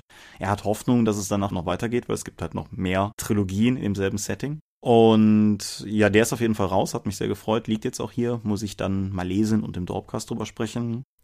Beim Thronverlag ist, glaube ich, rollenspielerisch auch nichts erschienen. Der hat allerdings äh, die DSA-Variante von Pairs, einem Kartenspiel, im Stand gehabt. Und hat mir gegenüber so ein bisschen geunkt, dass das ja die einzige DSA-Messe-Neuheit wäre. Also wenn PS eine DSA-Messe-Neuheit ist, dann kann man auch das Schiff der verlorenen Seele als Messe-Neuheit bezeichnen für Aventuria. Sehe ich auch so. Ändert aber nichts dran. Hast du eben auch nochmal im Vorgespräch richtig festgestellt, wir hatten keine DSA-Neuheit zur Messe. Das ist richtig, weil der Magieband ist ja durch umfangreiche Bearbeitung auf Dezember verschoben worden. Genau. Falls es da draußen tatsächlich noch jemandem gibt, dem ich nicht gesagt habe, dass der im Dezember kommt, erscheint mir unwahrscheinlich, so wie oft ich das Leuten gesagt habe, dann, ähm, ja, der kommt im Dezember. Und ja, last but not least, dann habe ich, glaube ich, alle, zumindest von denen mir einfiel, beim Uhrwerk Verlag sind Bücher für Splittermond erschienen, nämlich Som Ja, die Götter. die Götter, genau, in einer limitierten und einer regulären Edition und ein, ist das ein Abenteuer? Sommersonnenwende? Ja, das ist ein Abenteuer, meine Mhm. ich. Bin Gut informiert wie immer. Equinox müsste erschienen sein, habe ich tatsächlich gar nicht am Ja, Spielerhandbuch und Spielleiterhandbuch, beziehungsweise Settingbuch und Regelbuch in diesem etwas weirden Format. Ist das Jetzt halt nicht über Print on Demand, sondern tatsächlich im regulären Druck. Genau, und die Pferdeherren von Rohan sind für der eine Ring erschienen. Was für mich persönlich viel wichtiger war, der Uhrwerk Verlag hatte noch Arcana-Karten am Stand und als irgendwie Sonntagmorgen so die Botschaft am, bei uns am Stand die Runde machte, so, die haben noch Arcana-Karten, fühlte sich das so ein bisschen völkerwanderungsmäßig an, als so irgendwie ein grünes Hemd nach dem anderen so rüber schlüp- schlüpfte, um noch schnell Arcana-Karten zu kaufen, aber Für Engel. genau. Ach, die werden doch bestimmt dann eh nicht relevant, wenn die Fate-Variante von denen kommt. Ja, aber ich habe zum Beispiel einen Kumpel, der mir seit Monaten in den Ohren liegt, dass es so schrecklich wäre, dass er nirgendwo Arcana-Karten bekommt und das waren gut investierte 5 Euro, um Ruhe zu bekommen. Ja. Prometheus Games waren auch da. Sie hatten die Softcover-Version vom Rippers Spieler- und Spielleiterhandbuch dabei, Mhm. auf Deutsch. Und das erste deutsche Hellfrost-Abenteuer von Sebastian. Genau, und kein Symbarum. Kein Symbarum. Symbarum hat es wohl nicht geschafft, ja. Hat mich geärgert. Das ähm, hätte ich mir nämlich gerne mal angeschaut. Ultima Ratio im Schatten der Mutter war auch noch da. Ja, dieses Rollenspiel auf Deutschland gibt's immer noch. Auch wenn das, vielleicht ist es auch so einfach nicht auf dem Schirm, wie wir es auf der RuneQuest haben. Aber die sind immer noch sehr aktiv und bringen dann weiter auch Bücher raus. Okay. Was ist das, ein Rollenspiel? Haben wir irgendjemanden übersehen? Ja, die Dorp hatte keinen eigenen Stand, das haben mich auch ein paar Leute gefragt, aber für diejenigen, die sich das nochmal gefragt haben, mal davon abgesehen, dass es halt personell echt hart geworden wäre, wenn, wenn ich halt am Ulysses-Stand auch noch bin und Matthias nicht auch noch mitkommt, dann bedeutet das halt effektiv, dass überhaupt das Dorp-TV-Team, Markus, Janine, Tom war natürlich wieder da, hat Interviews geführt, um all die Sachen nochmal ordentlich und richtig zu berichten, die ich jetzt hier gerade irgendwie oder die wir jetzt gerade so runtergebetet haben. Aborea. Arborea, richtig, ja. Aborea ist der Atlas erschienen. genau. Kann ich auch nichts zu sagen. Ja, ich auch nicht. Nee, aber ich finde es persönlich durchaus schön, dass es da weitergeht. Ich habe zu Arborea keinen Zugang gefunden bis jetzt, aber auch hier gilt mal wieder, ich finde es, finde es cool, wenn mehr Stimmen da sind, einfach am Markt. Und Bei Mario Truant wird ja auch noch Trotfang auf Deutsch erscheinen. Ja. Das, also dieses skandinavische Rollenspiel, was mir vor allen Dingen durch die fantastischen Idos von Paul Bonner äh, so aufgefallen ist. ja, das Artwork von dem Spiel ist, ist wirklich großartig. Ja, aber ich, ich also ich habe ich habe für meinen Teil zumindest Ankündigungen nicht zu Messeneuheiten jetzt gezählt, weil das, das kann ja noch äh, irgendwann irgendwie passieren. Ja. Nein, aber wie dem sei. Ah, ah, ah, ah. Hast du einen Schnellstarter für Siebente See auf Deutsch bei Pegasus? Nein. Ich habe beim Abbau erfahren, dass es die gab. Ja. Das hat mir dann auch nicht mehr geholfen. Hast du? Ich habe auch nicht dran gedacht. Kann man den runterladen? Profi-Podcast googelt. Moment. Einmal mit Profis. Ja, die siebente See. Ja, man kann sie runterladen. Ich setze, Okay. ich setze einen Link unter diese Folge. Ich habe bei Matthias in die englische Ausgabe schon mal reinblättern können. Das ist auf jeden Fall ein verdammt schönes Spiel, muss ich sagen. Ob es eines ist, was mich zum Spielen bringt, weiß ich noch nicht. Das Regelwerk ist schräg, aber Ja, ich. Ist das nicht auch so ein Erzählding inzwischen? Ja, nicht so wirklich. Es hat schon ein relativ intensives, also scha schau ruhig mal in den Schnellstarter rein, das möchte ich jetzt tatsächlich nicht erklären, sonst haben wir wieder so eine Fate-Situation, wo uns alle Leute darauf hinweisen, dass man die Würfel da gar nicht, gar nicht so benutzt, wie wir das gesagt haben.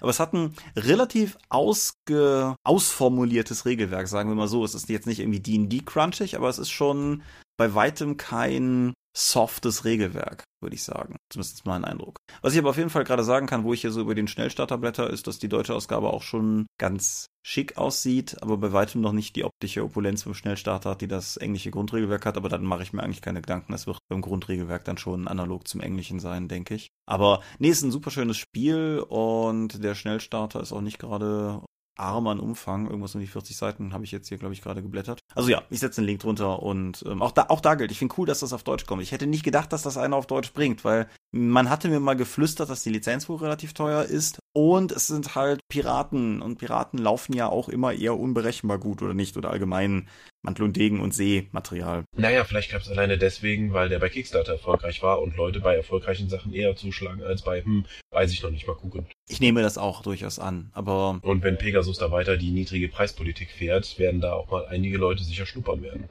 Ja, wenn, wenn die das Spiel ebenfalls in der niedrigen Preispolitik anbieten werden, dann werde ich da auch auf jeden Fall schnuppern. So ist das noch nicht. Also sonst vielleicht auch, aber das müsste ich mir dann halt entsprechend noch genauer überlegen.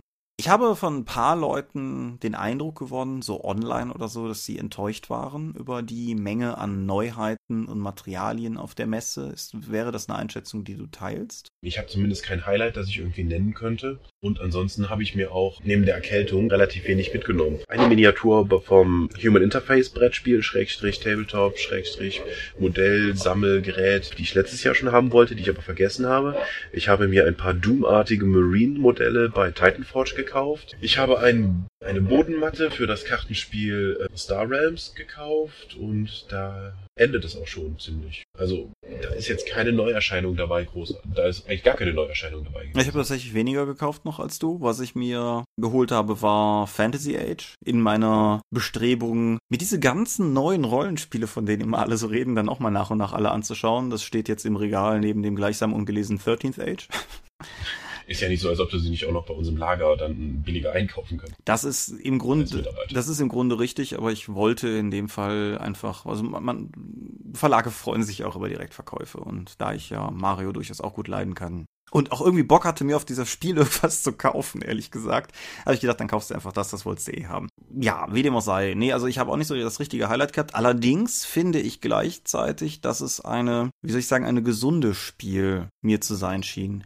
Kein Verlag hat so ein richtiges Highlight-Highlight gehabt, aber es ist halt schon irgendwie überall was da gewesen. Ich meine, wir haben jetzt gerade sicherlich irgendwie zehn Minuten im Podcast damit zugebracht, einfach nur runterzubeten, was bei den ganzen Verlagen so an Neuheiten erschienen ist. Ich hätte mir auch zwei, drei Sachen halt noch geholt, wenn ich nicht im Falle von Prag zum Beispiel beteiligt gewesen wäre, weil das war ein Band, wo ich vor allen Dingen mitgearbeitet habe, weil ich eh heiß drauf war. Und in die Ferne zum Beispiel kam eh per Post zu mir. Aber es ist bei vielen Verlagen in irgendeiner Form schon was Neues erschienen und auch wenn jetzt dieses Jahr der große Kracher fehlt, ich bin mir auch gar nicht sicher, ob die Spiele überhaupt noch so der Ort für einen Rollenspielkracher ist, wie sie das früher war. Ich glaube, das ist in gewissen Teilen noch sehr stark zu RPC hinabgewandert. Oder im Falle von der siebten See, das Ding erscheint ja sogar zielgerichtet am nächsten gratis Rollenspieltag, was ich auch irgendwie immer noch obskur finde. Mhm. Das stimmt.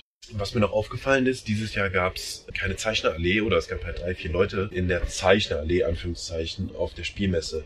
Eigentlich ist ja die Spielmesse mit der Comic Action, mhm. heißt die so, zusammen, aber der Comic, Comic-Anteil scheint immer weiter zurückgefahren zu werden. Nicht nur insgesamt, sondern auch absolut, weil dieses der Spielmesse auch zwei neue Hallen mal eröffnet wurden, um die ganzen Leute unterzubringen, die halt einen Platz haben wollten. Und dadurch ist der Comic-Anteil insgesamt gemessen an die Ausstellerzahlen nochmal zurückgegangen. Da sie dieses Jahr ja auch von den Zeichnern von der Zeichnerallee dann nur noch Geld haben wollten, äh, nicht mal, mh, hm, dass die Messe gegebenenfalls ein Bestreben hat, den Comic-Anteil von der Spielmesse komplett runterzukriegen. Das ist, halte ich auch für durchaus denkbar. Ich bin mir unsicher. Vielleicht haben wir einen Hörer, der das weiß oder eine Hörerin. Aber es ist ja direkt jetzt nächste Woche, diese Woche, oder? Frankfurter Buchmesse ist next. next hat heute angefangen. Genau.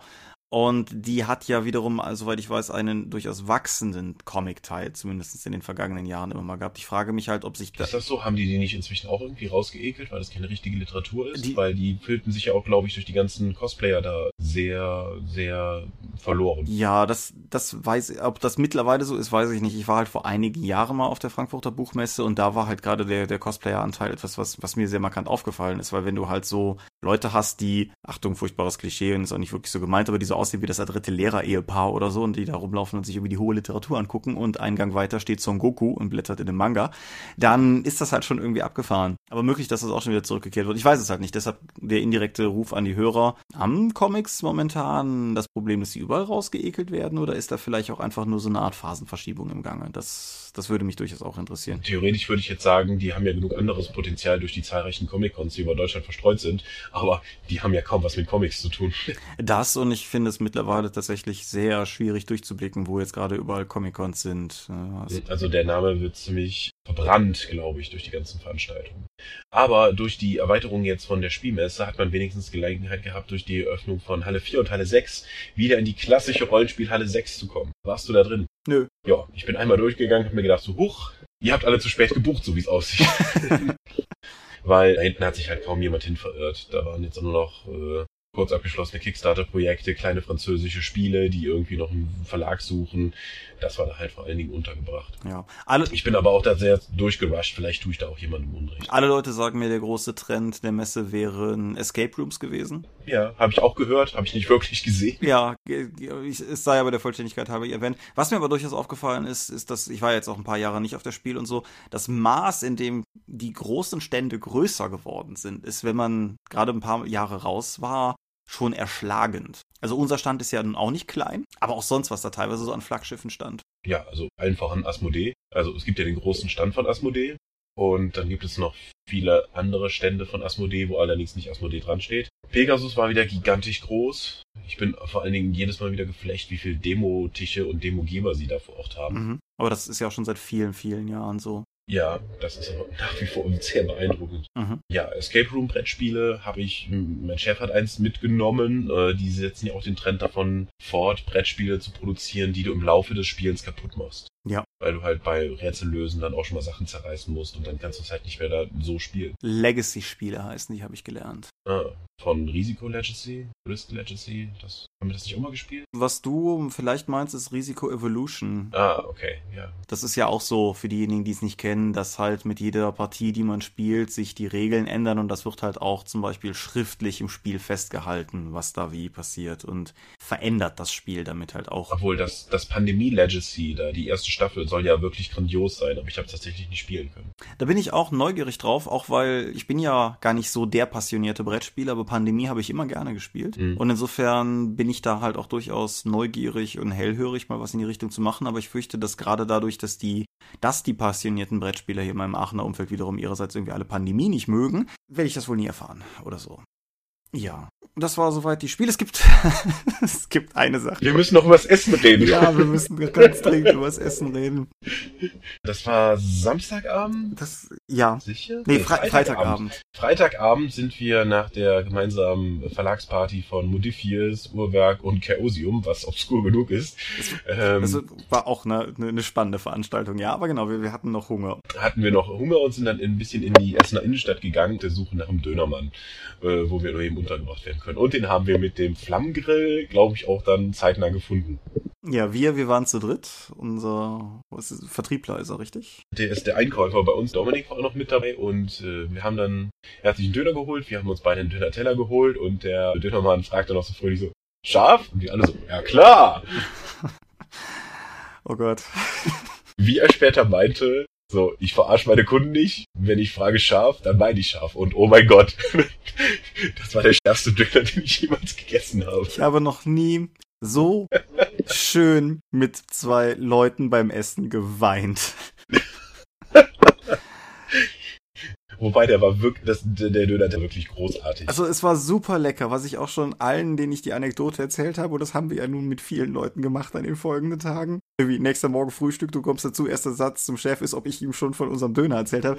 Nein, aber ähm, es, also es hat halt immer noch lecker geschmeckt. Es war halt nicht, also es war unfassbar scharf, aber es hat nicht den Geschmack getötet. Das habe ich so noch nie erlebt. Mhm. Aber wenn jemand was fragt hinsichtlich dessen, was auf dem Fernseher zu sehen ist und alles, was du sagen kannst, ich kann es durch die Tränen nicht sehen, dann ähm, ja. Das war auf jeden Fall sehr interessant. Dieses, man nimmt ein, eine Gabel voller Dönerfleisch, blinzelt die Tränen weg, gibt zum Brot, um das ein bisschen zu neutralisieren.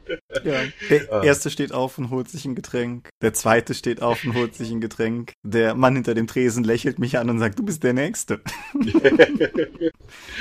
Ja. Und das Ganze wurde dann noch abgeschlossen, als wir versucht haben, einem Algerier, der zwar einige Worte Englisch sprach, aber leider nicht verstand, zu erklären, dass die von ihm ausgedruckte Liste von Monteurswohnungen keine Hotels darstellt. Und teilweise nicht in Essen liegen. Ja. Ja, ich, wir werden nie erfahren, wo der arme Mann genächtigt hat, aber ich bin mir ziemlich sicher nicht da, wo er glaubte, dass er es tun würde, aber wir haben, wir haben es halt nach, also. Wir haben lange genug versucht, ihm zu erklären, dass eine Monteurswohnung kein Hotel ist und dass er nicht einfach da auftauchen kann und da untergebracht werden kann, weil das ist ja billiger es ist nicht so, als ob wir es nicht versucht hätten. Über 20 bis 30 Minuten. Aber. Ja. Abschließend, wie würdest du die, die, wir sind ja Mittwoch schon angereist, die viereinhalb Tage, sage ich mal, in Essen, wie würdest du sie beurteilen? Äh, durchaus erfolgreich mit äh, Steigerungspotenzial, was sowohl unseren Stand angeht, wie die Planung davon, wie die Organisation unserer Räume, aber das sind weitestgehend interner, die müssen wir jetzt, glaube ich, nicht im Dorfcast ausbreiten. Nö. Ich würde gerne ein bisschen mehr Zeit auf der Spielmesse haben, um neben den Geschäftsterminen mir tatsächlich mal die Veranstaltung anzuschauen, weil zumindest konnte ich Sonntag mit dem Chef mal rumgehen, um mitzubekommen, gibt es hier irgendwelche Trends, die interessant sind, haben wir bis jetzt irgendwas übersehen, was für uns noch relevant wäre. Das ist relativ zu kurz, das ist meines, meiner Meinung nach zu kurz gekommen, abgesehen davon, dass man einfach zu wenig von dem Flow der Spielmesse. Ja, da hatte ich es ja immer noch ein bisschen besser als du, dadurch, dass ich halt zumindestens irgendwie am Stand ja mehr Kontakt mit, mit Kunden und mit Leuten hatte und auch einfach mit Bekannten, die halt auch vorbeikamen. Aber die Tatsache, dass ich zum Beispiel Tom ausgeschickt habe, so wenn ihr das Interview-Ding mit äh, Redaktion Fantastica, bring mir doch bitte das neue Private Eye Abenteuer in einem mit. Ich weiß nicht, ob ich da jemals hinschaffe. War eine kluge Idee, weil ich habe es da niemals hingeschafft. Aber, aber ja, ich, ähm, ich würde das so unterschreiben, aber ich muss, möchte an dieser Stelle auch einfach nochmal sagen, ich hatte eine ansonsten im Kern fantastische Spiel. Es hat super viel Spaß gemacht, mit den ganzen Leuten zu reden, auch mit den kritischeren Stimmen einfach, weil es ist ich, ich habe ja nichts gegen, gegen kritische Stimmen und die, die Leute, die kamen, hatten halt auch tatsächlich persönliche Argumente und man konnte halt darüber reden. Das Feedback auch natürlich wieder zum Dorpcast zum Beispiel für dich und Markus auch zum Vlog, aber auch allgemein zur Dorp, war so durchweg positiv und es ist dieses Jahr damit ein weiteres Mal nicht passiert, dass Leute vorbeihuschen und sagen, ich höre uns den Dorpcast und weglaufen, sondern mittlerweile ihr Hörer bleibt und redet. Das ist cool, das macht Spaß. Es interessiert mich nach wie vor immer noch, wer die Leute sind, die uns hier eigentlich zuhören. Wir haben Jakob persönlich treffen können, den Zeichner unserer 1W6 Freunde Abenteuerbände, also sowohl des erschienenen Geistergauner unter Lunken als auch des kommenden Allzeit bereit. Achso, hattest du ihn vorher noch nie getroffen? Nein, ich hatte bis jetzt nur E-Mail-Kontakt mit dem und war, wurde, war dann irgendwann, wurde einfach nur überrumpelt, dass äh, jemand neben mir stand und sagte, hi, ich bin Jakob. Ich wusste, dass er da sein würde. Wir hatten erfolglos versucht, miteinander Facebook-Nachrichten auszutauschen. Das hat aber nicht so wirklich funktioniert, aber es hat sich ja gefunden. Nee, super cool sowas und halt auch so diverse andere Leute, die ich lange nicht mehr gesehen hatte oder die ich selten zumindest sehe. Das hat mir halt auch super gefallen. Die Stimmung haben wir gesagt war positiv, das Essen war mörderisch, wie wir gesagt haben, aber aber lecker und ja, nein, also ich bin, ich bin tatsächlich sehr angetan und wie gesagt auch hinsichtlich der kritischen Stimmen von wegen kein Knaller zur Messe und so. Auf mich hat, ich meine, die Rollenspielszene ist ja nur eine kleine Subszene auf der Spiel von einem viel größeren Gesamtbild. Ich habe, wir haben in der U-Bahn an einem Tag auf der Rückfahrt eingetroffen, der kam aus Ohio. Der ist halt rübergekommen nach eigenen Worten. Das ist vielleicht noch etwas, was mir auch noch aufgefallen ist. Die Messe wird von Jahr zu Jahr internationaler. Ja. Also jetzt mal abgesehen da, also bei unserem Stand waren ja weitestgehend Leute, die Deutsch gesprochen haben. Aber sobald du irgendwie in einen Gang gegangen bist, mit der U-Bahn gefahren oder dich sonst auf dem Messegelände rumgetrieben hast, war Deutsch eher eine Seltenheit. Ja. Wir haben einem Kroaten ein DSA-Buch verkauft auf seinen eigenen Deutsches, auf seinen eigenen Wunsch hin, weil er mit diesem Buch Deutsch lernen will. Also er konnte genug mhm. Englisch, um mir das zu erklären, aber das fand ich auf jeden Fall abgefahren. Ich habe beim schlechtesten China-Imbiss der Welt, das war einer der anderen Abende, also da, wo man auf seine To-Go-Nudelbots mal locker eine halbe Stunde warten kann, während einem der offensichtlich nahöstliche Typ hinter der Kasse nur erzählt, dass er nicht mit dem Mann in der Küche reden kann, weil sie keine gemeinsame Sprache haben, er aber auch nicht gerne reingeht, weil der Koch irgendwie aggressiv wäre. Auf jeden Fall da habe ich beim gemeinsamen Warten an der Kasse einen Dänen kennengelernt, der rübergekommen ist, um sein Romantic Comedy Card Game vorzustellen. Und das ist etwas, stimmt, das haben wir auch noch gar nicht erwähnt, dass du, im Prinzip ist Essen voller Spielemacher. in dieser Zeit. Wo du hinguckst, siehst du Leute, denen du schon ansiehst. Ihr seid auch zu Spiel hier. Ja, also das ist aber auch, dass alle Hotels, im, sobald du in ein Hotel reinkommst, der komplette untere Bereich, überall nur Leute sitzen, die spielen. Ja, auch unser, unser Hotel und ich weiß nicht, ob das das, wo unsere Kollegen untergebracht waren, ob das das auch hatte, aber unser Hotel hatte ja alle Konferenzräume freigehalten für Spieltische. Mhm. Und die wurden auch genutzt. Also ich bin da abends zwei, dreimal irgendwie spinksen gegangen und ja, die waren voll. Mhm. Was aber tatsächlich im Vergleich zum GenCon, wo die Spielmesse ja viel größer ist, die GenCon, da richtet sich ja ganz Indianapolis drauf ein, eben diese Spieler zu empfangen. Da gibt es dann am Flughafen entsprechend große Banner, die dann sagen, Spieler, herzlich willkommen. Die Bediensteten in den Hotels richten sich in Labkleidung her. Es gibt extra GenCon Bier und GenCon äh, Speisenkarten in den Hotels drumherum. Das gibt es ja in Essen gar nicht. Da wird ja gar nicht so intensiv auf die Spielmesse an sich eingegangen, um die Spielmessenbesucher auch richtig willkommen zu heißen. Das ist richtig, ja. Das nur mal so im Vergleich zu anderen Erfahrungen mit großen Messen, ja. die ich gemacht habe. Naja, aber der, der Mann aus Ohio, wie gesagt, den wir in der U-Bahn kennengelernt haben, während wir alle aneinander gefärscht waren, das war diese U-Bahn-Fahrt, und der unser Dorfgasthörer Orakel auch liebevoll in seinem Blog schreibt. Hm. Aha. Irgendwie. Möchtest du darauf genauer eingehen? Ich kann die fragliche Passage ja nochmal vorlesen und wer, wer, wer den ganzen Kontext haben will, weil es ist ja im Prinzip nur der Rauswerfer eines längeren Artikels, den findet auch dazu dann einen, einen Link unter der Folge. Dort heißt es nämlich in Bezug auf volle U-Bahnen, wo habe ich Unterhaltsam war nur, dass ausgerechnet in der U11, die ebenfalls an dieser Haltestation anhielt, Thomas Michalski von der Dorp in seiner neuen Ulysses-Tarnuniform eingequetscht stand und einen flachen Eindruck hinter der Tür machte. Malerisch. Ja, nicht wahr? äh, flach ein, angedrückt stand ich halt neben dem Mann aus Ohio und da wollte ich eigentlich noch die ganze Zeit darauf hinaus. Der ähm, ist halt rübergekommen und hat sich das irgendwie seit zehn Jahren gewünscht, rüberzukommen. To be overwhelmed by board games. Ja, so könnte man die Folge eigentlich nennen. Außer, dass wir über kein einziges Brettspiel wirklich geredet haben. Naja, wie dem auch sei. Hast du noch irgendwas zur Folge? Nein, ich glaube, wir haben jetzt auch ausführlich über die Spielmesse geredet. Ja, mit einem Blick auf den Timecode definitiv. Ja, mir ist, als müssten wir irgendjemandem Danke sagen. Äh, bestimmt vielen Leuten. Patreon. Ach ja, denen ganz besonders, weil die den Quatsch ja hier bezahlen. Gut, das mit der Überleitung üben wir also nochmal. Unser besonderer Dank gebührt auch dieses Mal wieder unseren tapferen Patronen, unseren Mäzenen, die das 5 Dollar Ziel gewählt haben. Jenes Ziel, das sich Dorp One nennt. Und besonderer Dank gilt insofern besonders Tobias Kronert, der sich mir gegenüber neulich freute, dass er alphabetisch immer gewinnt. Immer. Dorifer, Andy Elsner, Gerrit Bonn, Heinrich, Michael L. Jägers, Moritz Melem, Mofte, Orkenspalter TV, Jens Schönheim, Alexander Schendi, Oluvil Stein, Tannelorn.net, Technosmurf, Teichdragon, Xeledon und Marco Zimmermann. Vielen, vielen Dank. Wunderbar. Und damit schleppen wir uns auch direkt nahtlos zum Sermon weiter. Wir sind die Dorp, uns gibt's online unter www.die-dorp.de. Ihr könnt uns folgen per RSS-Feed oder via spbox.de. Ihr könnt uns abonnieren via iTunes, wir freuen uns über gute Bewertungen. Wir haben Accounts bei Facebook, bei Google, bei YouTube und bei Twitter. Die Dorp geht an den Tom, Seelenworte geht an mich. Seelenworte ist auch der Name meines Blogs und meines Instagram-Accounts. Und wir veranstalten die Drakon, die kleine und sympathische Pen Paper Convention in der Eifel. Mehr Informationen dazu gibt es unter drakon.condra.de. Kleiner Hinweis, vielleicht in den nächsten Wochen mal im Auge behalten. Und die Dorp ist, wie gerade schon erwähnt, ein Patreon-finanziertes Projekt. Das heißt, unter patreon.com slash die Dorp könnt ihr uns mit Geld bewerfen, wenn ihr gut findet, was wir tun. Müsst ihr aber nicht. Ich bedanke mich bei dir für dieses Gespräch. Zu Recht. Ich bedanke mich bei euch fürs Zuhören. Auch zu Recht. Ich wünsche dir hier schon mal einen angenehmen Abend. Wir sehen uns diese Woche ja noch live. Ich wünsche euch, unseren Zuhörern, angenehme 14 Tage und würde sagen, das wär's für heute. Wir sind ganz offensichtlich durch mit der Welt. Bis zum nächsten Mal. Bis denn. Ciao, ciao. Adieu und ciao, ciao.